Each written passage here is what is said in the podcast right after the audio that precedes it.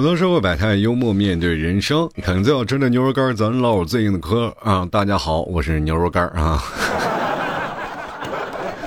最近我感觉变身了啊，不是牛肉干，他妈就是老 T 啊。最近做梦都梦见自己变成牛肉干了，我都疯了。反正今天咱们聊个什么呢？要高考了，很多人以为我要聊高考，其实不然。我不想聊，因为聊了完事儿，对我们这些过来人没有意义；对于那些正在高考的人，他们也不听。你说这期节目我在做给谁啊？没有意义啊！我们来讲讲高考后的我们吧。高考后第一件事就是干什么？就是放松啊！高考结束了，第一件事就是把所有的事情放松放松，放松好了以后呢，收拾好自己的情绪，收拾好自己所有的心情，然后呢，准备。来年的高考，其实有很多人在不停的补考当中啊，目的是为了什么？是通过学习来改变自己的人生。当毕业了四呃毕业了以后啊，上完学了，比如说四年毕业了，然后开始步入到这个工作大军当中啊，然后呢，仔细回想一下，这四年学感觉白上了，完出来的时候跟别人起点还是一模一样。你会发现，特别好的学业不如人情世故。有没有？咱们有一堂课，咱们就专门讲讲这人际社，就是人生的这个社交场所啊。比如说，咱们干单独啊，就开一堂课啊，老师站在讲台上。今天我们讲的第一堂课啊，咱们说酒桌用语。比如说，今天我们来说说都在酒里了等等。如果这样的话，我觉得应该让内蒙的一些是吧酒蒙子去啊，那些教授一讲能能讲好几年啊。其实我们从开始学习到开始真正工作的时候，我们才发现，这不是说是从一个地方过渡到另一个地方，而是从一个人生转换到另一个人生。当你放下笔杆那时候，就开始琢磨着。开始要拎起锄头开始干活了，每天要在自己的小花园挖呀挖呀挖啊！有的人能挖出金银宝藏，你永远挖的是土，然后把自己埋起来，然后埋完了，你的一生就结束了。其实从根本来讲，就很多的人一直在觉得人生是否是有那种天注定一说啊？就是其实，在很多的这个古籍当中，还包括一些呃很多的现在社会的。很多的比较就是未解之谜当中啊，他们也可能会说有有些人是命运是注定的，比如说你有轮回啊啊，当你死后啊，你还会回来啊，然后转到另外一种人生。比如说这辈子你是有钱人，那下辈子你可能就变成没有钱的人，对吧？你要体验到不同的人生，那所以说你每次的命运就是注定的，也就是说你这辈子是穷，他妈注定就是穷。就比如说，你这辈子是富，你前面不管再怎么穷，后面还是怎么富。你们有没有发现一件事儿啊？就是这社会当中有一部分的富人啊，因为我们现在比较实，呃，实际的就是说现在比较现实嘛，就很多的东西物质比较丰富，我们就是比较物质化。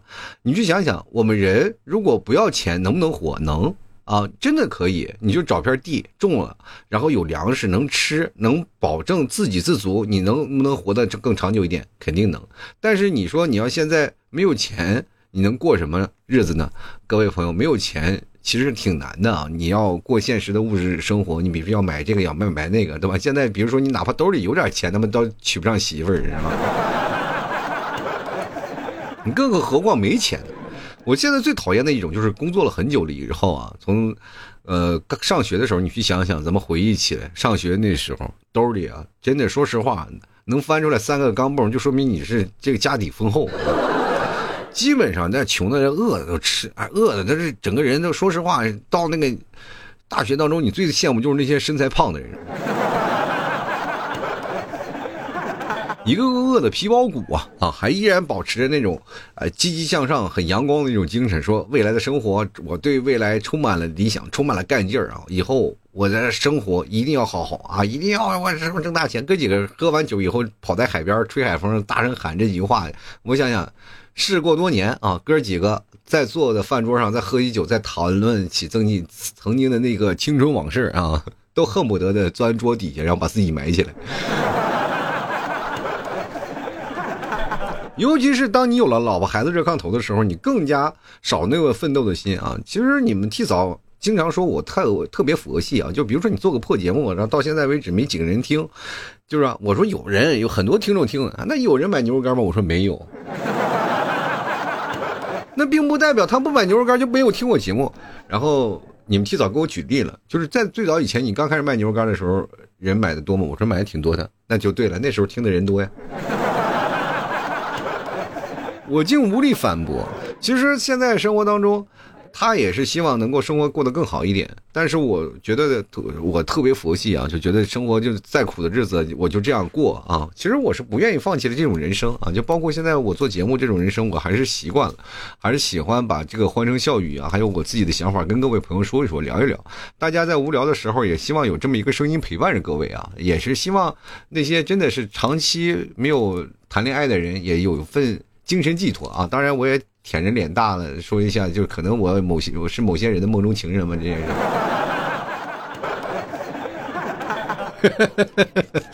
哎，臭不要脸了，是不是？当然啊，到现在为止，这只是我的臆想，就没有人真正的跑过来说老提你是我梦中情人，都没有啊，都觉得老提你真丑啊！哎呦我的天！其实，人生活在这里啊，你活在什么呢？这个说明什么问题？就是你关键啊，你要有自己想法，想让自己开心的方法其实有很多。就比如说，我可以给自己植入很多的概念。就像刚才我说的，你也可以把自己植入到更多的有钱人的生活当中。其实我们对未来的希望还是充满着憧憬，所以说才会加倍努力好好学习。就很多人高考结束结束之后呢，就开始奔入大学，他们觉得高考三年实在太累了，我啊终于可以到大学可以休息休息了。其实跟大家讲，就是大学是所有的学业当中是最累的啊！不信你问问那帮过来人，虽然说在大大学之间他们也玩了啊，但是你有没有想过，在他们要疯狂的要考试，为了不挂科这件事情，你说他们付出了多少努力？操场上到处都是抱书的人，你知道吗？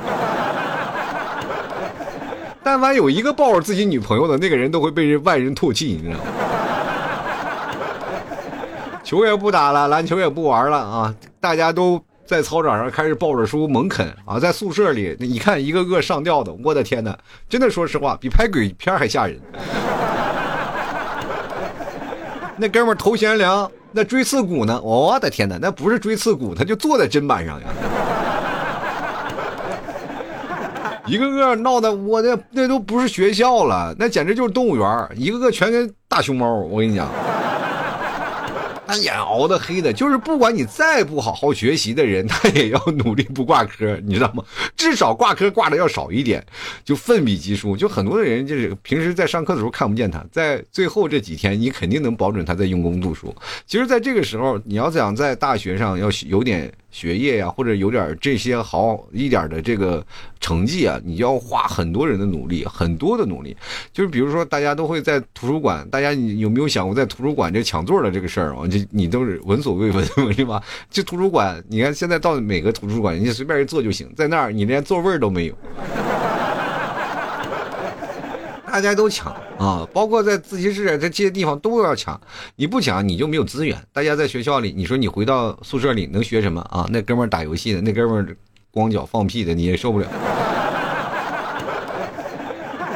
再加上你精神就是再紧张，就是你说我自制自控能力特别强，我就要在宿舍我学习啊，拿着就是比如说你在那里啊研究今天的学术啊，就研究今天的学习内容啊，然后那旁边呜哇呜哇放着小黄片，你受得了吗？你又不是什么柳下惠，正是青春年纪的时候，你是不是你能不行吗？啊，旁边那边那个侃侃而谈啊，撩妹子。啊，那边还怎么样？其实我跟大家讲，在大学的生活，很多的男生啊和女生他们的想法不一样。呃，也就是说，谈恋爱这个事儿吧，其实大家都有一些误解啊，真的有些误区。呃，就很多的女生其实就是有点妖魔化男生了，就尤其是在大学的校园那里这些女生，包括现在的很多的女生们啊，可能对男生还是有点这个。意见啊，我跟大家讲，就是我作为一个男生啊，就给男生们正正名。其实很多的男生呢，他是属于闷骚的，他们并不像很多女生眼里啊，就是说这些男人脑子里想都是女人，没有啊，甚至他们都不讨论你们。在宿舍里啊，哥几个一般讨论的最多的是什么？篮球、足球。谈论的是哪个球星啊？我跟大家讲，如果科比和你们这边美女选一个，他们肯定会选科比。真的，是很少有集中在那里谈某个女生啊，或者只有极个别现象嘛，但很少很少，就是少之又少。集中这个什么运动啊，还有什么啊这些东西啊，就占据了他们所有的啊，比如说有什么瓜呀啊，当然他们会啊，男生很八卦的，我跟你讲，比女生还八卦。一说吃瓜，眼都绿了。但是他们在吃瓜的过程当中，不像女生在八卦，女生多数都是八卦的源泉啊。他们经常会就是捕风捉影，会出来一些八卦的料，然后八卦的那个料呢，那个风刮到男生宿舍里，男生宿舍就开始着重分析，就是疯狂吃瓜，把这个分析的头头是道啊。一个个感觉那都不是一帮上学的，那都是一帮福尔摩斯，是不是？但是我跟大家讲，讨论异性最多的反而是女人。女人在宿舍里，别的不说，绝大多数都讨论男生。所以说，女生老是就是想不明白，这大学上了四年了，这帮男男生都干什么不主动追求啊？因为他们不讨论这。甚至有的女生在大四了或者是大三的时候才找了一个什么大一大二的一个学弟啊，那时候姐弟恋在大学非常的普遍啊，都哎呀，那好不容易谈次恋爱，都感觉有种老来得子的感觉。最可怕的就是大学四年没有谈过恋爱，毕了业了以后感觉就是个孤寡老人。最可气的是，就很多女生就迫切想谈恋爱，但没有男人追求，突然喜欢上一个男生，觉得这个男生特别好，真的很棒啊，然后决定要下手去追了，然后这男生就跟大家回首，不好意思，我有喜欢的人了。哇，这女生心如刀割，你喜欢这人是谁？我到底是哪里比他，哎呀，比他们丑吗？还是怎么样？他他家境有我殷实吗？对不对？你看我今天开着保时捷，我明天带你出去溜溜弯，好不好啊？答应我吧，姐姐就喜欢你不？我有男朋友了，太可怕了！你想想，这社会就是真的是这样。然后反而后面的这个风气啊，就是我跟大家讲，其实我们那一代没有经历过，都是九零后那一代的经历的比较多啊，对吧？后来这些女生们一个都崩溃了，都疯狂了，然后就开始腐了啊，开始。那时候什么耽美小说在校园盛行，我不知道你们有没有看过。当这个信号发出来以后啊，这个腐女的信号只要一发出来，就代表这个恋爱成功率越来越低了啊！老爷们们开始逐渐站起来了。所以说，各位啊，你不要以为高考是结束，其实高考只是一个开始。那当然，你真正的上学了以后，你才会发现，其实它是另一个事件的一个磨合期，你才会发现更好，对吧？当你真的所有的事情都忙完了，开始准备工作了，其实上大学那时候让你知道一件什么事，不是说读书非常有用，而是你那时候真他妈没钱。就真穷啊！就是我跟大家讲，上大学会有让你一种非常强烈的渴望，因为那个时候是你自己第一次独立出来开始上学啊。有的人其实说实话，我特别不理解那些在家里啊，就是在家附近，你们提早就是这样，在家附近然后去上学，然后其实也没有离开家里，他。嗯，就包括就是他我岳父岳母嘛，就他爸妈也不放他，说去外地去读书。其实你们提早的学习成绩特别好啊，真的特别好。但是在他那个城，在西安其实没有什么特别好的一个专业啊。我记得他考了好像将近七百多分，呃，高考的时候还是六百多分，反正是很高了啊。那个也也是一本的分啊。结果那个什么呢？哎，就出现了一个问题了啊，就是。上了那个西安的一些大学，然后干什么呢？他们那些同学其实说实话，也非常的有分量啊，就遍布在西安的各个的工地里啊。你说一个女生，你这读点什么不好？什么上什么工商管理啊这些啊，你哪怕学学一些别的东西啊都好，是吧？以后去银去银行工作呀，去什么各种编制都行。你可学什么土木工程这玩意儿呢？一个女生啊，她天天戴安全帽，妈不是水库就是工地，你就是因为父母要把孩子放在这个自己的身边啊，不让去外地。其实去外地有很多的各种的选择，你不管第一志愿、第二志愿、第三志愿，反正不管学什么志愿，你到时候啊考进了，其实招进了就可以了。那你没有办法啊，就是说可能在他们的想法里就不一样，但是绝大多数人都会把孩子放到外地啊，你想去哪儿去哪儿，然后天高任远。其实孩子们在。家里啊，待久了也想出去飞一飞，然后闯荡闯荡，在不同的城市当中奋斗奋斗。尤其是北方的孩子，就特别想去南方啊，真的是，尤其是男生啊，你因为北方男生到这个是吧，到了南方非常吃香，真的，那时候北方的男生相对来说比较人高马大，而且。相对来说，我在我们那个时代啊，在我们那个时代，可能在下面那个时代也是这样，就是人呃消息比较闭塞啊，就没有那么多消息。但是当你突然来到南方看人高马大的这个时候，哇，那感觉就不一样啊！不仅女生喜欢，男生也非常喜欢，疯狂抢。那时候男生女生疯狂抢，都抢男朋友。就是等你从学校出来以后，才发现南南方男生还是好，南方男生多浪漫呀！啊，有时又有小心思、小心心机，他个北方大直男啊，你看看。真的，说实话啊，我这身我这个人啊，虽然说一米八三，大高个，北方一个纯老爷们儿，然后身上又又比较健壮，啊，长得那个年轻的时候也不是很丑，但是确实是太直男了啊，大男子主义。过去比如还喜欢霸总那种，哎呀，就是比较强势的。那么后来他妈发现这越来越不吃香了。随着时代的进步，我们这帮人会甚至是被套上什么直男、渣男的这个名号。那我惹谁了？我们不就是指点不会拐，有小心眼吗？啊，谁谁知道啊？被社会上了一课。当你真正的从校园里出来了以后啊，你才会会发现特别怀念高考那时候啊！真的，虽然说我们累啊，我们苦，我们为了高考然后不辞辛苦，但是呢。哎，但是你考完了以后，会所有的人都会祝贺你。没有考好的时候，会有一堆人安慰你，不要沮丧，是吧？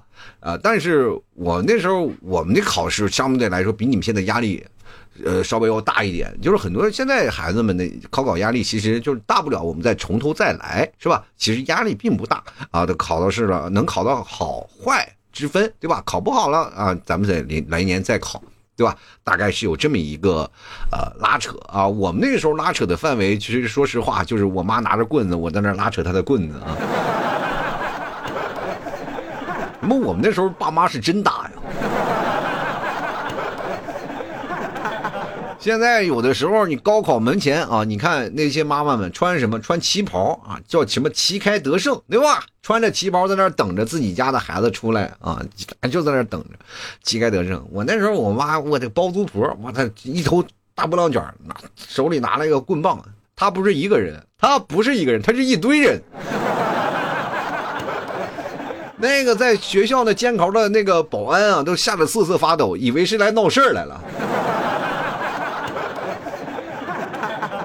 当然，最可怕的是，不是说那些什么，不是说，啊，这保安了，这毕竟进不来啊，对吧？最害怕的是那些监考的，对吧？稍微管点严，说把自己孩子出名了，他说他都怕不能完整的出了学校，知道吗？太凶悍了。那学生们也紧张啊，那写字儿瑟瑟发抖，没本来写字写的很好看的人，那家伙写的也是七扭八歪，跟蜘蛛蛛爬一样。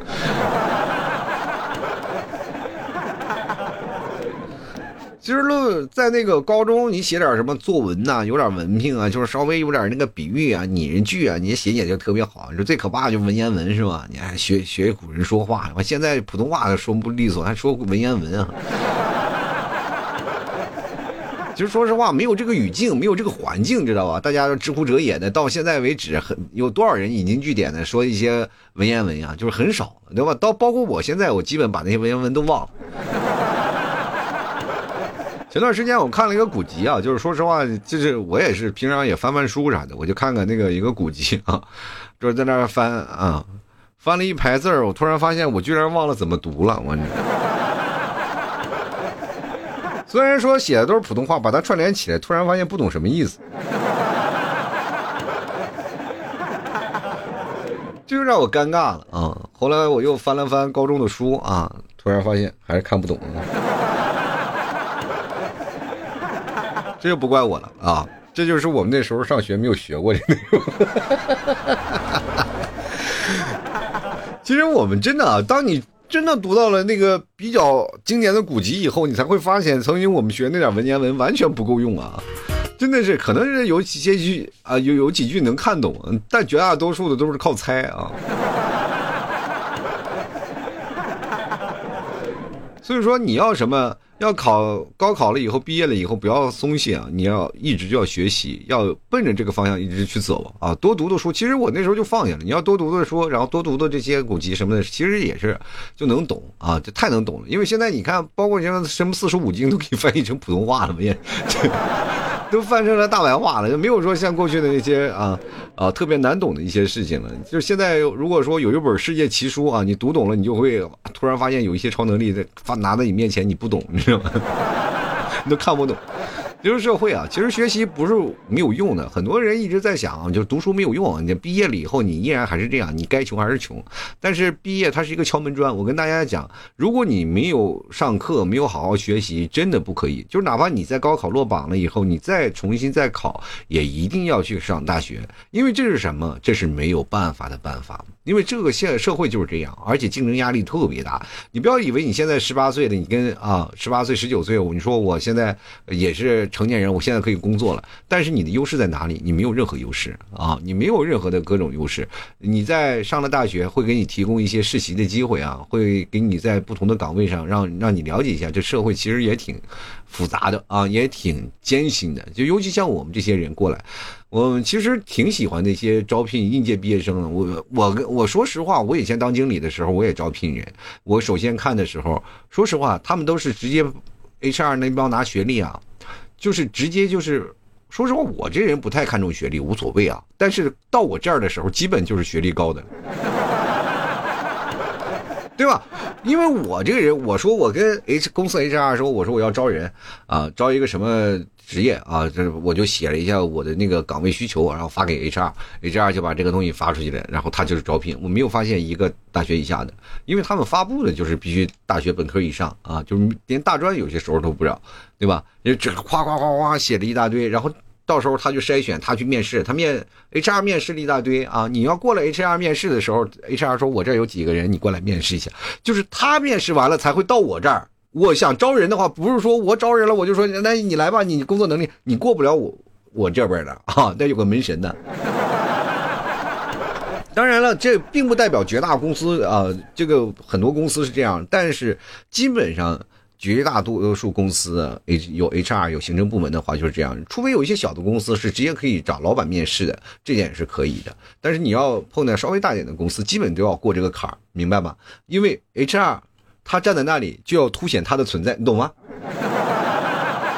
如果直接跳过了 HR，你直接去面试，就等于没有他这一关。就哪怕我今天我碰见了一个，哎，这个工作能力挺挺强的，我这个我要留下来，我得跟 HR 谈能不能留。HR 说不行，你就白扯了，知道朋友们？我这个这个时候，我我何德何能呀？我就跟人 HR 领导叫嚣，对不对不可能。你这个不能跳过这关啊！所以说，这里也有人情世故在那里，你多多少少也得给点面子，否则给你面试过来都不是好的人。工作能力不强，你到时候你也招不到，你又着急招人，对吧？你的工作压力又强，对吧？对吧？我就不给你招人，你自己在那干吧。我知道你现在有新项目，你忙去吧。啊，你们两个人、三个人，你你哪怕一个小组，你五个人去忙去吧。本来十个人的活，你有五个人干去。对吧？又不是不给你发工资，又不是不给你发奖金，他们你做不来呀，没少了人就做不来，对吧？就是这样，没有办法。所以说我跟大家讲，不要相信那些事儿啊。就是如果说有些情况下你必须的还是要过 HR 这关，HR 考完试了以后啊，觉得面完试了，然后你还要出一道卷子，出道题，然后那些人考试都 OK 了，然后他们拿着正确答案，然后就相相当于一个阅卷老师以后，然后你比如说像。你高考了，他会给你分一个等级啊，分了一个好的，然后再你我再过来面试。我面试了，我就问啊，那个我也问啊，是刚毕业的吗？是吧？基本刚毕业的我也很喜欢用，因为听 这么听话，你知道吗？给的钱也不用多，非常听话啊。你让他干什么干什么，因为他这个时候要疯狂的积累知识。你告让他做什么就做。那老油条的时候，有些时候你指望不动他。所以绝大多数的时候，你在找人不不断的是在招聘的人的时候，你可能自己有这样的想法，好不容易招过来一个，然后突然绝大多数你后面去招的人，多数都是打杂的啊。真的，就是突飞有那些特别重要的项目的话，是临时请一些技术人员的话，我还我比较那个重视啊，就可能会面试好几个，两三个、四五个，然后再从从中再挑选一个两个，然后再办理入职啊，还是怎么样啊？有这样的想法啊，其实。这个压力也蛮大的，你找人的时候，其实我们同样面临的也有很大的压力啊。对对，真的是就这样，就是现实的社会就是很残酷啊，包括对女生也不太友好啊。我记得有有一年是什么呀？我招了一个女生，啊，这个女生呢也面试了。他是其实学历也并不太好吧，啊，并不太好，就是不是什么什么一流大学毕业的，但是过来了，因为那时候技术工种人特别少，就几乎都招不到。那些时候那个 HR 也是努力了，实在是没有办法把这个人放进来了。然后我一看是工作的年限比较长啊，而且是个女生，我就问她了嘛，你生孩子了吗？她说已经有了一个孩子了。然后我说好的，那就招进来了。结果没想到刚工作不久，二胎来了。这不，这玩意儿，因为我的工作基本都是一个萝卜一个坑啊。结果这个事情，她要怀孕了，这又要休产假了。这个时候呢，我们领导就开始拿我试问了啊。而且这时候又是节骨眼上，就是正好是在那个节骨眼上。当然，她这个女生也很能干啊，也很肯肯干，就该加班的时候就真的加班。然后自己老公也是个程序员，自己忙不过来，让她老公帮着她帮着她做。工作效率一下就起来了。我当时给他定期限，我说今天晚上做出来，他就今天晚上真给做出来了。这其实也是一件好的，但是他那个几个月的是吧？他休产假这个时候没有办法，那我只能再另招人了啊，招了个人啊，但是技术能力不好啊，那几个月你别提我过得多痛苦了，我都快疯了。有好几个都没过实习期，所以说真正的人才就是不可替代性。你在一个工作当中，你不可替代才可以，就谈恋爱也一样，你在他的心中当中无可替代，你才能让这个感情当中就是生活才能过得下去。如果要说一个一被替代了，那么就能出轨劈腿了，这就是活脱脱的现实啊！所以说各位啊，上高中，尤其是你在高考的时候，你不用去想那么多未来的人生路，他妈是未来人生路告诉你只有一个字，就是苦啊。就没有第二个字啊，就是让你开心快乐的。就是尤其是现在这些中年老爷们儿，你去想想，曾经谁又没有年轻过，谁没有开心过啊？就该玩的时候该玩，该痛快的喝酒的时候痛快，是吧？所有的事情天南海北、大江南北的也都走了个遍。哥几个坐在饭桌上，一个个愁眉啊，就是哎呀一皱在一起了，五官差不多就开始向鼻子当中集合了。一个个你就看吧，那眉头皱的都不行了。老婆孩子热炕头是啊，有老婆孩子热炕头了。但是关键那个热炕头是要烧煤的呀，没有钱呀啊！一个个都愁云啊，这个啊愁云紧锁。有些时候说实话啊，这个一分钱难倒英雄汉，大家也都是这样。当你奋斗到这个一定程度上，你特别害怕某一个人说我实在活不下去了，那个时候你就特别害怕捂住钱包，千万不要跟我借钱，真的。说实话，我自己也是自身难保。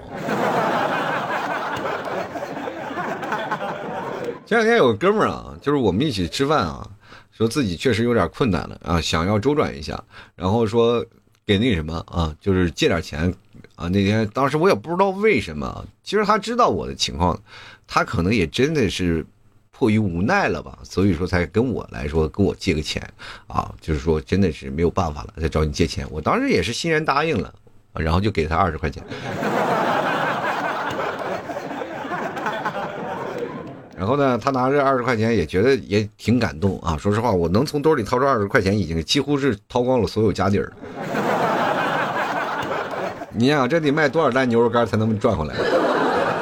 后来呢，前两天呢，我跟他要这二十块钱，他说还得还还两天。这因为这二十块钱我已经要了六个月了，嗯，哎呀，实在是要不回来了，我怎么感觉？